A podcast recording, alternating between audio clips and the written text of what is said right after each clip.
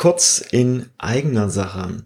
Wir haben unser sechs Wochen Programm für psychologische Sicherheit, also ein sechs Wochen Seminar quasi mit Flipped Classroom auf den dritten ersten verschoben und jetzt sogar Early Bird bis zum 30.11. verlängert. Also nutzt die Chance und geh vielleicht sogar direkt jetzt auf die Snip Academy Webseite, um dir eben genau diese Chance noch zu sichern.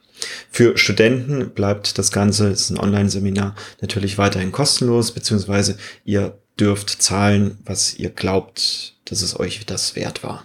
Oder ihr könnt. Passend dazu sprechen wir heute über ein Thema, was super wichtig ist, vor allem für Product Ownerinnen.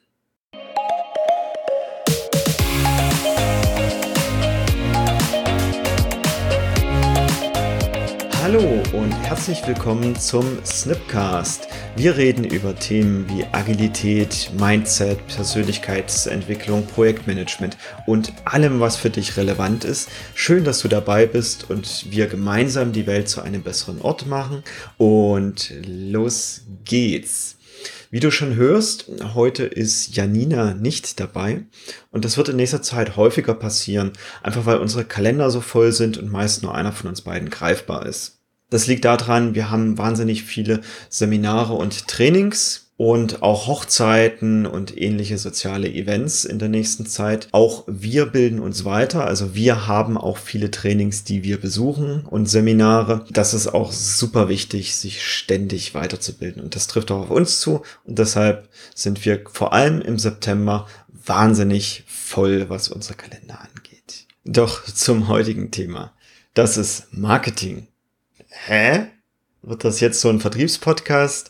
Nein, mir geht es um was ganz anderes. Es mag jetzt auch auf dich wirken, als hätte das jetzt wenig mit Agilität und ähnlichem zu tun, doch es ist wirklich essentiell und wichtig für dein Projekt, für dein Produkt und vor allem für dich als Product Ownerin. Und das ist wirklich eine der Paradedisziplinen der Product Ownerin, die nicht unbedingt im Scrum Guide auftaucht und daher häufig übersehen wird und deshalb möchte ich da heute mal mit dir ein bisschen näher einsteigen und dich vielleicht auch sogar ein bisschen wachrütteln für genau dieses Thema. Ja, ich bin jetzt im Vertrieb und Marketing sicherlich auch nicht die Koryphäe.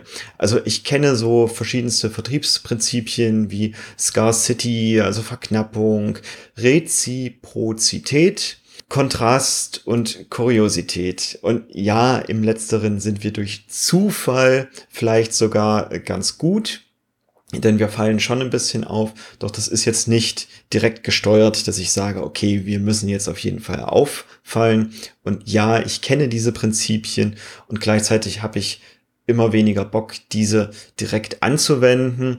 Je mehr ich davon kenne und weiß, wie man Menschen auch entsprechend manipulieren kann, möchte ich immer weniger davon tun, denn mir ist Freiheit wahnsinnig wichtig und damit möchte ich auch all unseren potenziellen Kundinnen in Zukunft weiterhin die Freiheit lassen, selbst entscheiden zu können, was für sie relevant und wichtig ist und nicht, was ich eher sehe, was verkauft werden sollte.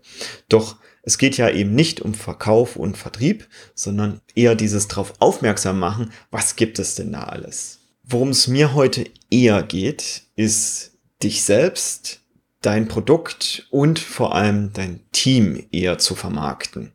Meiner Meinung nach wirklich eine der wichtigsten Disziplinen der Product Ownerin und auch Projektmanagerin. Also ja, Grüße gehen raus an meine Projektmanager-Bubble heute. Diese Folge ist wirklich an euch gerichtet. Und jetzt das Kuriose, warum ich genau diese Folge mache. Ich halte dieses Thema für essentiell wichtig für die Rolle der Product Ownerin und gleichzeitig sehe ich draußen in der Wirtschaft kaum, dass diese Tätigkeit getan wird. Also vor allem von unseren Projektmanagern, von unseren Product Ownerinnen, von all diesen Menschen, die eben Projekte begleiten. Es ist essentiell, Marketing zu betreiben und genau das sehe ich eben eher selten. Aus meinen IT-Zeiten kenne ich sogar noch den Spruch, gute IT sieht man nicht. Und das ist eine Sache, die stimmt sogar. Also ich möchte nicht ständig an meine IT erinnert werden, sondern ich möchte, dass sie ständig funktioniert. Das Problem dabei ist jetzt aber, ich merke dann eben auch nicht, wie gut die IT ist. Denn ich sehe eher die schlechten Projekte oder ich werde eher darauf aufmerksam, wenn gerade das Produkt, was ich, was ich, ein Laptop benutzen möchte, dann eben gerade nicht funktioniert. In dem Moment fällt mir die IT auf und ich denke vielleicht drüber nach, ob man da mehr Geld investieren könnte, dass diese jetzt besser wird. Doch denke ich daran, wie gut es ist, dass ich doch jetzt schon Geld investiert habe in eine IT, die ich jetzt gar nicht mehr merke, weil sie einfach nur funktioniert. Und so ist es auch bei Projekten. Meist fallen uns gerade die Projekte auf, die seit Jahren nicht fertig werden, die zig Milliarden Millionen verschlingen in Deutschland sehen wir das gerade in der Öffentlichkeit viel. Den Berliner Flughafen, die Elbphilharmonie in Hamburg oder Stuttgart 21. Das sind alles so Projekte, die fallen uns auf, die haben wir im Gedächtnis, da wissen wir, oh, da fließen Millionen hin und das tun sie eben genau, weil sie auffallen. Währenddessen Projekte, die wichtig sind und einfach nur funktioniert haben, da fließt weniger Geld und weniger Aufmerksamkeit hin. Und genau das dürfen wir mit unseren eigenen Projekten ein bisschen umkehren, dass die eben mehr in das Rampenlicht rücken. Warum das auch so fatal ist? Naja, vielleicht kennst du das aus deinem eigenen Projekt das Backlog läuft vielleicht irgendwann leer. Und versteh mich nicht falsch, das ist super gut, auch wenn es vielleicht nichts mehr zu tun gibt und man auch mal ein Projekt beenden kann. Doch die meisten Unternehmen und auch Teams haben das nicht so als positiv auf dem Schirm, weil häufig da Karriere dran hängt, da hängen Budgets dran, entsprechende Weiterentwicklungspläne, häufig auch eine Identität mit dem Unternehmen. Und was mache ich denn als nächstes, wenn jetzt genau dieses Projekt wegfällt? Komme ich dann wieder in ein ähnlich gutes Projekt? Und, und, und. Also da ist so viel vorher aufzuräumen, damit das dann wiederum gut ist, auch mal ein Projekt beenden zu können. Manchmal hängt sogar der Bonus daran, dass dieses Projekt eben entsprechend weiterläuft oder dass man ein Projekt hat, wo man in dem Jahr gerade Geld gespart hat, also nicht direkt gespart, sondern weniger ausgegeben, als man ursprünglich veranschlagt hat. Und wenn jetzt das Projekt aber zu Ende läuft, dann kann man das ja, du verstehst mich schon. Das ist nicht immer so gut, wie ich es jetzt als Projektleiter finde, auch mal ein Projekt wirklich zu Ende gebracht zu haben und mich jetzt dem nächsten großen Thema zuwenden zu können, was es jetzt bedeutet umzusetzen oder auch Erfolg für das Unternehmen einzustellen dadurch. Also in solchen Fällen kann es durchaus mal sein, dass das Team es als schlimm empfindet, wenn der Arbeitsvorrat leer läuft. Und genau dem können wir vorbeugen durch Marketing, eben dadurch, dass dann ständig Anwender oder Stakeholderinnen oder vielleicht sogar Chefs, vielleicht sogar der Vorstand auf unser Projekt, auf unser Team zukommt und den Arbeitsvorrat immer wieder durch neue Themen, die wir noch machen könnten, füllen könnte. Dabei hilft es auch, sich mit Kundinnen auseinanderzusetzen. Ich finde es in dem Fall sogar bereits sehr gut, schon neue Projekte in Aussicht zu haben und diese vielleicht sogar mit Teilen oder dem ganzen bereits eingeschwungenen Team, also die können ja schon gut miteinander arbeiten, dann bewerkstelligen zu können. Doch ohne Marketing, wo soll denn genau dieser Auftrag herkommen? Okay, vielleicht gibt's ab und an mal einen findigen Chef, der sieht, aha, ja, das Projekt läuft zu Ende. Vielleicht könnte ich genau dieses Team nehmen, um dann eben das neue Projekt auch wieder zu wuppen. Aber willst du dich darauf wirklich verlassen oder willst du das nicht lieber selbst in die Hand nehmen? Jetzt kommen wir aber zum eigentlichen Hauptproblem. Es gibt eine Kürzungsrunde in deinem Unternehmen. 20 Prozent der Ausgaben müssen einfach via Rasenmäher über alle Projekte verteilt oder vielleicht doch auch in deinem Unternehmen mit ein bisschen mehr Augenmaß verteilt werden. Wo kürzen wir jetzt genau diese 20 Prozent? Bei den Projekten, die lichterloh brennen, wo jeder weiß, oh mein Gott, das werden wir vielleicht sogar die nächsten zwei Jahre nicht mehr fertig kriegen. Und da müssen wir richtig viel Geld reinstecken, damit das wirklich, wirklich noch fertig wird. Also diese too big to fail Projekte, wo wirklich so viele Milliarden vielleicht sogar schon versenkt wurden, dass wir jetzt noch die letzten Millionen investieren, um das wirklich fertig zu bekommen. Oder wird eher an den Projekten gekürzt, wo man sich denkt, denkt, ja, läuft ja eigentlich. Also wieder dieses Beispiel, gute IT sieht man nicht. Wird dann vielleicht eher an der IT gekürzt, also genau an den Dingen, die laufen und einfach deshalb nicht mehr im Fokus stehen, weil man da nicht so sehr drauf achtet. Also bist du zum Beispiel IT-Admin und das Unternehmen fragt sich, ja, wozu brauchen wir denn hier fünf IT-Admins? Läuft doch irgendwie. Und geht das nicht vielleicht auch mit dreien? Naja, wir könnten vielleicht zwei davon wegkürzen. Das sind genau diese, diese Themen, wo wir darauf achten dürfen. Ist dem Unternehmen wirklich dieser Wert bekannt von genau den Sachen, die eben laufen? Oder kann man vielleicht sogar die interne Softwareentwicklung zu einer Firma nach Indien auslagern? Die sind doch viel, viel günstiger und auf dem Papier sieht das aus nach einem halben Preis, zack, 50 Prozent gespart, zack, raus nach Indien das Ganze. Die Probleme, die dann entstehen, also zum Beispiel, weil wir jetzt die IT-Admins gekürzt haben, dass dann Sicherheitsprobleme plötzlich auftauchen, dass wir nicht mehr so gut geschützt sind gegen Angriffe von außen, dass wir vielleicht häufiger Datenpannen haben oder dass die Softwareentwickler in Indien gar nicht so gut verstehen, was wir hier in Deutschland an Software brauchen, wie die Anforderungen beschrieben sind eigentlich und was es da noch alles so braucht, vielleicht auch mal ein bisschen über den Tellerrand hinaus zu schauen und die Oberfläche so zu gestalten, dass sie eben eher ansprechend für Menschen hier in unserer Kultur sind, statt in der indischen Kultur. Genau diese Probleme merkt das Unternehmen erst hinterher, nachdem gekürzt wurde. Und dann ist es häufig schon zu spät, denn die Menschen, die vorher gut waren, die haben jetzt natürlich neue Jobs, die kriegen wir so schnell nicht wieder ran, um genau die Probleme, die jetzt auftauchen, wieder in den Griff zu bekommen. Es ist also verdammt nochmal deine Pflicht, schon allein für dein Unternehmen, für dein Projekt, für dein Team, vorher darauf aufmerksam zu machen, wie gut ihr seid und warum das so essentiell für das Unternehmen ist, was ihr hier Gutes tut eben um deinem Unternehmen zu helfen, auch weiterhin am Markt mit guten Produkten weiter bestehen zu können. Es ist wirklich wichtig. Nicht nur für dich alleine, um entsprechend Karriere machen zu können, sondern eben auch für dein Unternehmen. Und dann weiß das Unternehmen auch, was für tolle Menschen es hat und möchte diese hoffentlich auch gerne behalten. Doch, das ist doch jetzt Aufgabe meines Chefs oder des Vertriebs. Really? Ist das so? Wie viel Verantwortung hast du für dein Projekt, für dein Team, für deine Firma, in der du tätig bist und vielleicht sogar für dein eigenes Leben? Also klar könnte dein Chef für euch die entsprechende Werbung machen, das Marketing machen, hervorheben, wie gut euer Produkt ist, wie gut das Projekt läuft, dass ihr ständig dem Unternehmen den Arsch rettet und ähnliche Sachen. Doch willst du dich wirklich darauf verlassen, dass dein Chef dies immer in allen Runden vorträgt? Und bist du dir sicher, dass er genug Insights zu eurem Projekt, zu deinem Produkt und ähnlichen Dingen hat, um eben genau das in diesen Runden so gut auch vertreten zu können? Oder hat er nicht einfach eine Vielzahl von Projektmanagern unter sich, wo er sich eben den rauspickt, mit dem er gerade persönlich vielleicht sogar am besten kann? Oder vielleicht verschweigt er das alles oder es sind einfach nur seine eigenen Lorbeeren. Es kann sogar beim Management vorkommen, dass genau dies alles auch egal ist und eher auf andere Fakten geguckt wird, wie jetzt zum Beispiel, dass diese Kürzungsrunde eben ansteht. Also ich würde mich darauf nicht verlassen und würde genau so ein wichtiges Thema eher in die Hand des Teams geben und dort vorantreiben, dass eben genau das immer gut läuft. Jetzt mal ein Beispiel aus meinem eigenen Berufsleben. Von mir ist die Software CatGlyph.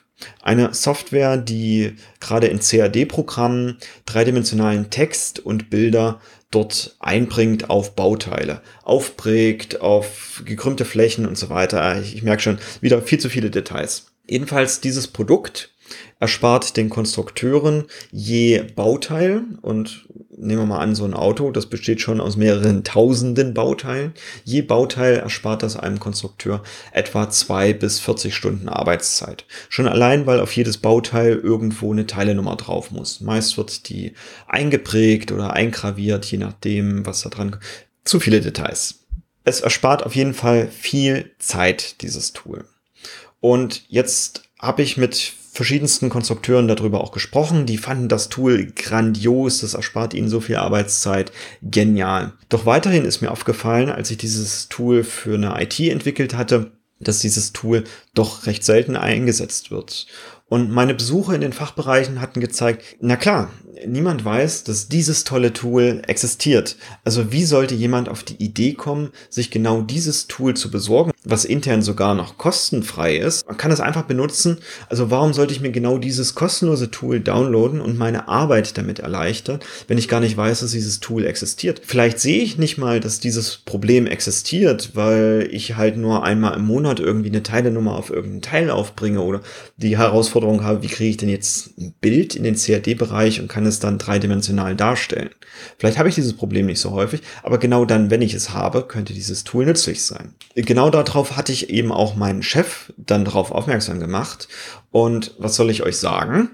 Ich durfte dafür kein Marketing und keine Werbung machen, weil kein Fachbereich angefragt hat, dass ich jetzt dafür Werbung machen soll in diesem Fachbereich oder es mal vorstellen sollte oder entsprechend Marketing machen sollte. Und mein Chef war wirklich der Meinung, ich darf solche Sachen nur tun für meine Projekte, wenn mich ein Fachbereich entsprechend genau dafür beauftragt hat, dass ich genau dies tue. Vielleicht merkst du jetzt schon genau dieses Henne-Ei-Problem. Wie soll mich denn ein Fachbereich für genau diese Tätigkeit beauftragen, wenn die gar nicht wissen, dass es dieses Tool gibt? Also sollte ich doch eher die Sache selbst in die Hand nehmen. Und das habe ich dann auch getan, indem ich Fachbereiche besucht habe, indem ich Flyer gedruckt habe und die ausgeteilt habe, um eben darauf aufmerksam zu machen mit, hey, hier ist vielleicht sogar ein Problem, das hast du noch gar nicht wahrgenommen, wie teuer das über die Zeit ist. Und ich habe sogar schon die passende Lösung dafür und die ist für dich auch noch kostenlos. Nutzt sie doch einfach. Und das ist genau dieser Punkt, wo wir selbst eher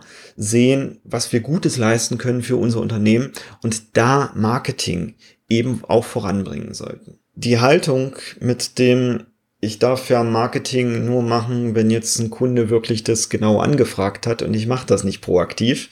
Das ist übrigens eine Haltung, die ich bei vielen Projektleitern heutzutage immer noch sehr häufig sehe. Das können wir beide, also du und ich, heutzutage hoffentlich besser machen. Und dann wirst du auch in deinem Unternehmen viel, viel besser gesehen. Und das bringt auch die agile Sache oder das neue Mindset, was wir in die Unternehmen tragen wollen, auch besser voran. Also bitte sei so gut und zeig den anderen auch, was dein Produkt, was dein Projekt, was dein Team alles so Gutes können für das Unternehmen. Und ähnlich ging es mir jetzt natürlich auch bei der Snip Academy. Also ich behaupte jetzt wirklich nicht gut im Marketing zu sein. Der Kern ist doch aber, wie kann ich denn behaupten, du sollst etwas bei mir buchen oder komm zum Heldentreff, wenn du, lieber Hörer, noch gar nicht weißt, was da alles existiert oder was es dir an Mehrwert bringt, wozu überhaupt dieser Heldentreff dient. Klar, du wirst sicherlich, sonst würdest du diesen Podcast nicht hören, schon festgestellt haben, okay, wir machen Agilität und wir machen Scrum. Der Punkt ist doch aber eher das, worauf es ankommt, dass die Snip Academy tiefer in die Frameworks reinguckt und sich mehr mit den Menschen im System beschäftigt. Und wir daher eben auch lehren können, wie beispielsweise Menschen funktionieren, wie Teams besser zusammenarbeiten und genau das eher den Mehrwert liefert, als nur über Agilität und Scrum und wie funktionieren denn diese Frameworks zu sprechen, sondern mehr reinzugehen mit, wie kriege ich es denn jetzt in die Unternehmen übertragen? Wie kann denn mein Team vielleicht sogar noch ein bisschen besser funktionieren? Auf welche Dinge darf ich denn achten? Was kann ich selbst tun, damit gerade das Zwischenmenschliche im Team besser funktioniert? Wenn ich dich da vorher nicht darauf aufmerksam gemacht habe, woher sollst du denn sonst wissen, dass es genau das gibt und dass du genau dies bei der Snip Academy erfahren kannst. Oder dass wir den Heldentreff haben, wo wir uns einmal jeden Monat am letzten Donnerstag treffen und einfach locker, kostenlos in einer langsam sich ausbreitenden Community einfach die Themen, die wir so haben, miteinander besprechen oder einfach nur locker quatschen, was es vielleicht noch so an Side-Effects in der Agilität gibt. Woher sollst du wissen, welche herrliche Sonnenstrahlen gerade durch die Wolken brechen und auf das Produkt Teamphasen kompakt fallen? Oder wie herrlich Freundschaft duftet, wenn wir die über psychologische Sicherheit in einem Team hergestellt haben. All das sind Themen, die darf ich dir erstmal mitteilen. Ähnlich ist es mit deinem Projekt. Als Product Ownerin ist es deine Aufgabe, anderen mitzuteilen, was das Produkt kann, warum das Team genau hinter diesem Produkt so wahnsinnig gut ist. Muss das immer ein Podcast sein? Nein, muss es nicht. Es gibt Konferenzen, auf denen du vortragen kannst. Wir haben eine Community-Folge gemacht. Sicherlich gibt es in deinem Unternehmen auch Communities, wo du entsprechend vortragen kannst. Es gibt mit Sicherheit irgendwelche Steuerkreise, Regelkreise, irgendwelche Runden, auch Teamrunden, vielleicht auf höheren Ebenen, Konzernpräsentationen, wo du all dies eben vortragen kannst und Marketing machen kannst damit andere wissen, okay, da gibt es was, da gibt es vielleicht sogar eine schnelle Eingreiftruppe, die auf einem bestimmten Gebiet super gut ist und da eben auch ganz gut Themen lösen können. Woher soll ich denn wissen, dass ich auf dieses Team zukommen kann mit einer bestimmten Technologiefrage, wenn ich gar nicht weiß, dass dieses Team vielleicht genau diese Technologie einsetzt? Da wir selbst in der Teamgestalter-Bubble unterwegs sind, unterhalten wir uns natürlich häufig darüber, was machen Teamgestalterinnen so, was machen Teamfacilitatorinnen und Scrum Masterinnen und was machen die vor allem so in ihrer Freizeit oder zwischen diesen Ritualen.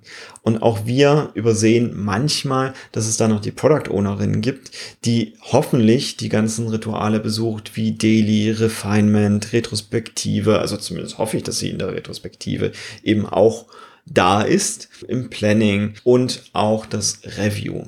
Was macht sie dazwischen? Ja, na klar, das Backlog aufbereiten, da priorisieren, die Anforderungen entsprechend besser beschreiben und die ganze restliche Arbeitszeit und vor allem, was macht die Product Ownerin denn, wenn das Team bereits weiß, was denn alles schon zu tun ist. Vor allem die nächsten Sprints sind vielleicht sogar schon ausgeplant und das Team ist gut vorbereitet, ist gut eingespielt was macht sie da? Und da passiert eben häufig das Problem, viele Product Ownerinnen nehmen genau in so einer Phase dann plötzlich neue Projekte an. Häufig auch, weil die Chefs gar nicht sehen, was eben genau dazu zusätzlich alles noch zu tun ist, weil eben Hashtag Marketing. Oftmals auch, weil unsere Product Owner, und da nehme ich mich genauso wenig aus, auch denken, ach, wenn jetzt ein Projekt schon gut läuft und ich alles im Griff habe, dann funktioniert das ja bestimmt auch mit zwei Projekten oder vielleicht sogar drei. Das ist ja irgendwie auch alles ähnlich und sichert ja auch meine eigene Karriere. Jetzt kommt aber der Henry mit seinen Messungen in Teams und stellt fest, dass sobald der Product Owner oder die Product Ownerin ein zusätzliches Team übernimmt, dass die Velocity um 25 Prozent fällt. Und das mit jedem Mal, wenn ein neues Projekt dazukommt. Also von den 75 Prozent, die dann noch bei zwei Projekten vorhanden sind, gehen nochmal 25 Prozent ab, sobald das dritte Projekt angenommen wird. Die Gründe dafür sind wirklich vielschichtig und das würde jetzt den Rahmen genau dieses Podcasts, der wahrscheinlich schon wieder viel zu lang ist, auch sprengen. Aber wir können uns gerne im Heldentreff darüber unterhalten. Also mein Appell, bitte nutze die übrige Zeit nicht, um neue Projekte anzunehmen, natürlich um denen durchaus zu helfen, um da andere Product Ownerinnen zu unterstützen, dich mit ihnen auszutauschen, vielleicht sogar auch Neues zu lernen aus anderen Projekten. Also nutze diese Zeit wirklich, doch nimm nicht unbedingt neue Projekte an, sondern nutze diese Zeit für Marketing oder was vielleicht besser zu dir passt für Stakeholder Management oder Kundenbesuche. Apropos, wann warst du eigentlich das letzte Mal bei deinem Kunden? Bist du da regelmäßig, also so mindestens zweimal im Monat und hörst dir an, was deine Kunden oder Anwender deines Produktes überhaupt für Bedürfnisse haben und wie sie mit genau diesem Produkt interagieren? Ja, nutze wirklich diese Zeit. Sprich mit deinen Anwenderinnen und deinen Kundinnen, warum sie gerade dein Produkt nutzen. Das sind wiederum gute Aspekte, die du besser hervorheben kannst und vielleicht auch ausbauen kannst. Also warum haben sie sich dafür entschieden? Was könnte man besser machen? Was finden sie vielleicht gar nicht so gut? Haben sie eigene Anforderungen und ist es ihnen auch vielleicht viel zu schwer, eine Mail zu schreiben oder wie auch immer die Eingangshürden sind, um Anforderungen an dein Produkt abzugeben. Vielleicht ist da noch ein Vertriebler dazwischen oder das muss erst in einem Steuerkreis vorgetragen werden.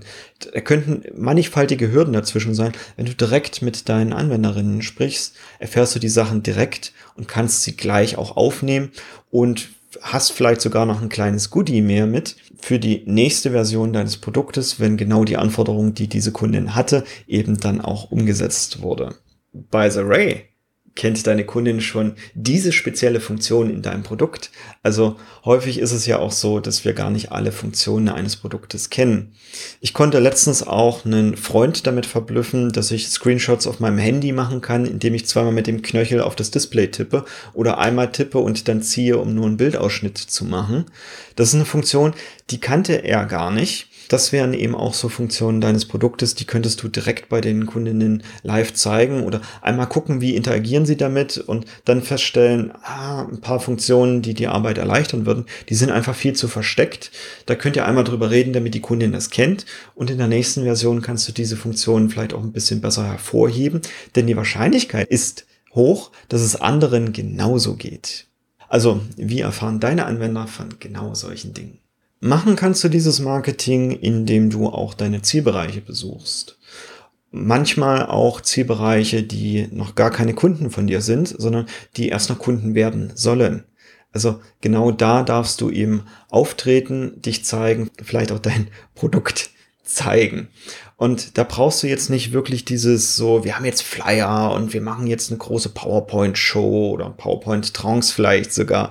Und hier gibt's Konfetti und alles, sondern häufig reicht es einfach, einen Kaffee miteinander zu trinken. Vielleicht in den Kaffeeecken ein bisschen sich auszutauschen, eben einfach da zu sein, verfügbar zu sein, nahbar und ansprechbar zu sein für eben deine Kundinnen oder deine zukünftigen Kunden und Fachbereiche. Du brauchst häufig auch nur zuhören, was sie für Probleme haben und vielleicht kannst du in deinem Produkt auch zukünftig diese Probleme, die sie eben sonst noch so haben, auch lösen. Das ist auch der Grund, warum ich glaube, dass unser guter Freund Marcel ein so guter Marketingmensch ist. Ich weiß nicht mal, ob er selbst das so sehr auf dem Schirm hat.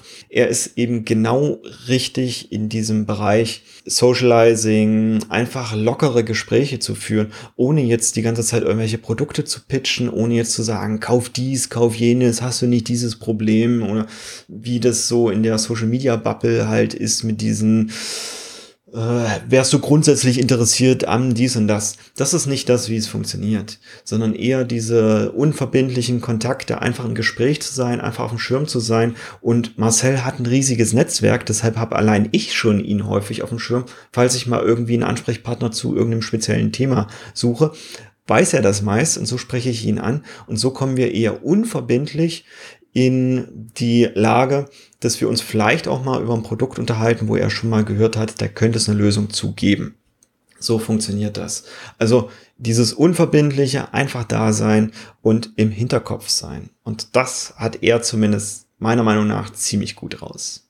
Und jetzt kommen wir auch schon zu den Vorteilen des Ganzen, denn jetzt wird dein Produkt plötzlich gesehen und vor allem eben auch von den Kundinnen wahrgenommen. Und es entsteht ein direkterer Kontakt. Also die Anforderungen, die werden eben auch so beschrieben, wie genau die Wünsche deiner Kundinnen sind. Und das ist auch der Grund, warum ich DevOps-Teams so gerne empfehle. Also Teams, die eben auch die Support-Hotline mit bedienen und somit direkt mit den Anwendern eben auch in Kontakt kommen. Du kommst wirklich schneller an die relevanten Anforderungen ran und nicht an die Anforderungen, die sich irgendjemand mal irgendwie im Elfenbeinturm ausgedacht hat und vielleicht am Ende doch kein Kunde braucht. Was für mich viel entscheidender ist, ist, dass wirklich alle im Unternehmen oder die meisten dann wissen, was es da für ein tolles Produkt gibt, für ein tolles Team und was sie so alles leisten können, welche Technologien sie vielleicht einsetzen und dass dann mehr Synergien gehoben werden. Also beispielsweise Teams, die sich mit Datenverarbeitung oder Datenbereitstellung beschäftigen, da ist es häufig so, dass andere Projekte, andere Teams, vielleicht auch eine eher fremde Abteilung, zum Beispiel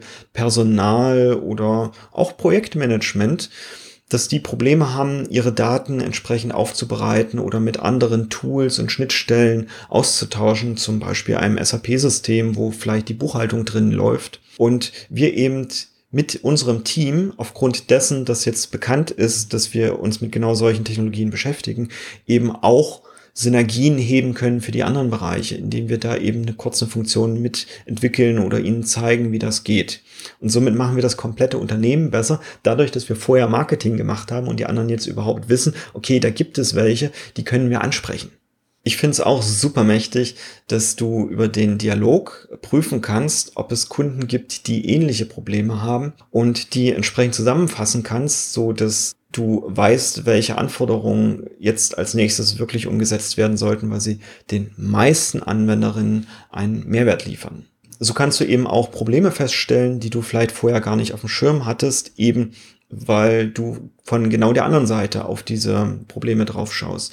Bei der Snip Academy haben wir zum Beispiel festgestellt, dass viele frische Scrum Masterinnen am Imposterphänomen leiden oder sich eher noch unsicher fühlen. Also sie haben die Ausbildung, sie haben die ganzen Tools und ähnliches an die Hand bekommen, doch diese jetzt im Unternehmen umzusetzen, da sind sie sich jetzt unsicher, ob sie schon genug Erfahrung besitzen, genau das in diese Unternehmen reinzubringen. Und für genau solche Sachen haben wir eben auch dann den Heldentreff geschaffen, um sich da austauschen zu können, um andere zu treffen, denen es vielleicht ähnlich geht, um sich auszutauschen, wie war es denn bei den anderen das erste Mal und und auch ein bisschen Hilfestellung zu bekommen mit, du könntest es so und so machen oder keine Sorge, wir sind für dich da und lass uns danach dann nochmal sprechen und ähnliche Sachen. Also einfach um deine Anlaufstelle zu bieten, um genau so ein Problem, was sich auf diesem Weg gezeigt hat, eben auch lösen zu können. Jetzt habe ich mich viel über das Marketing, was die Product Ownerin machen darf, unterhalten.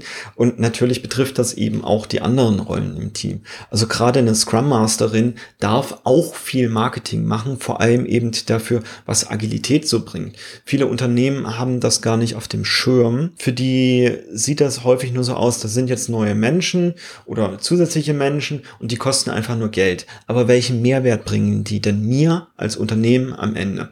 Und genau das dürfen wir auch herausstellen.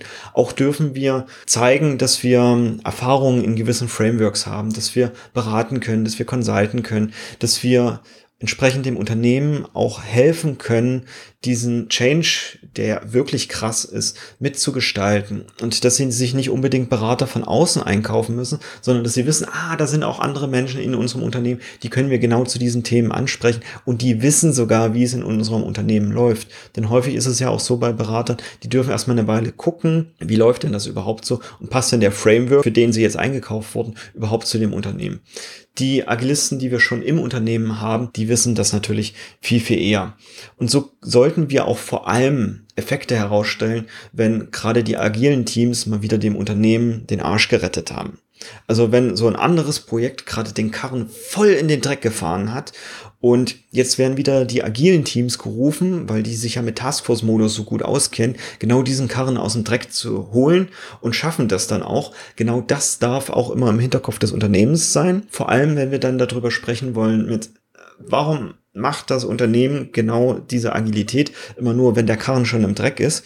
Lass uns doch vielleicht die Projekte von Anfang an agil aufsetzen und nicht immer so schnell, schnell, hektisch, dann mit, oh, jetzt ist aber alles richtig schlimm und vielleicht können wir das nur mit Agilität retten, sondern vielleicht sollten wir von Anfang an dann die Agilität und das bitte nicht für jedes Projekt, sondern nur für die dafür geeigneten Projekte einsetzen, um gar nicht erst den Karren im Dreck zu haben, sondern vielleicht immer in Time, in Budget und in Target zu sein, wobei sich das Target ja durchaus verschieben kann in der agilen Welt.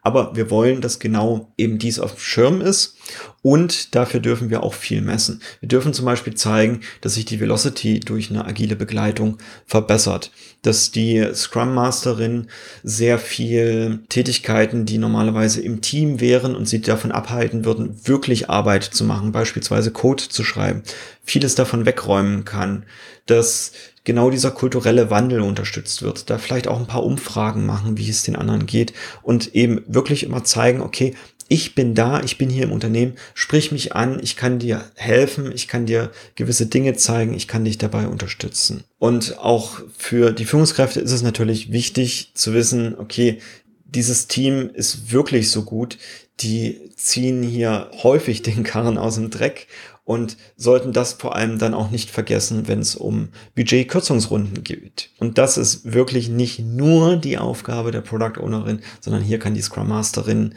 und auch jedes andere Teammitglied sehr gut unterstützen, hier Werbung für genau dieses Team im Unternehmen zu machen. So kommen eben auch Hospitationen rein. Also andere Menschen, die sich mal angucken wollen, wie dieses Team arbeitet und dadurch alle lernen können. Also alle können von genau diesen Effekten profitieren. Auch Führungskräfte dürfen natürlich auf dem Schirm haben, wie gut du als Scrum Masterin deine Facilitation Skills ausgearbeitet hast oder wie gut das Stakeholder Management funktioniert. Denn das sind Skills, die eben auch diese Führungskräfte brauchen und die sie sich vielleicht auch manchmal einfach nur beratend dazuziehen möchten. Vielleicht auch für irgendeinen größeren Workshop oder weil irgendwas im Unternehmen nicht ganz in die richtige Richtung läuft, wie sie sich das vorstellen. Und da kannst du auch durch Stakeholder Management gut unterstützen. Ansonsten kann ich es den Führungskräften kaum verübeln, dass sie das Gefühl haben, dass die Scrum Masterinnen eher überflüssig sind oder dass Product Ownerinnen mehrere Projekte gleichzeitig übernehmen können. Denn auf dem Papier sieht es ja wirklich günstiger aus und dementsprechend darfst du vor allem die anderen Effekte, die dann dadurch eintreten, auch aufzeigen. Wie beispielsweise, dass die Velocity eines Teams deutlich sinkt, wenn die Product Ownerin mehrere Teams gleichzeitig begleitet. Ähnlicher Effekt kann übrigens auch auftreten bei Scrum Masterinnen. Also richtig, richtig gute Scrum Masterinnen haben häufig nur ein Team, was häufig dann so viele Impediments produziert, weil das Team eben so gut ist, dass die Scrum Masterin dann da auch mehr als genug zu tun hat. Und mir ist klar, manchmal bietet es sich ein, vor allem vorübergehend oder um so ein Team eben hochlaufen lassen zu können, dass man dann eben auch zwei Teams übernimmt. Aber dein Projekt und was du kannst und was vor allem dieses Team kann, darf auf jeden Fall gesehen werden. Zusammenfassend kann ich also sagen, mach Marketing. Wie auch immer das jetzt in deinem Fall genau aussehen mag.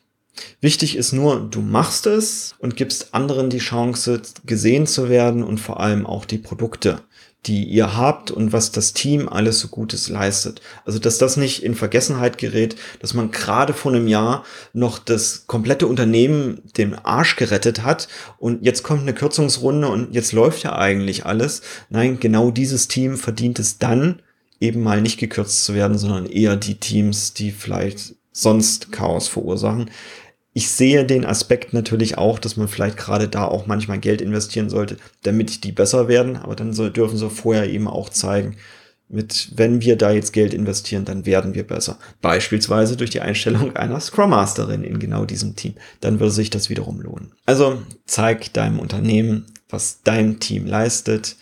Und dann wird auch die restliche Zeit, vor allem eben solche Budgetrunden, auch deutlich einfacher. Ich wünsche dir damit eine tolle Woche und danke, dass du dir das angehört hast. Tschüss!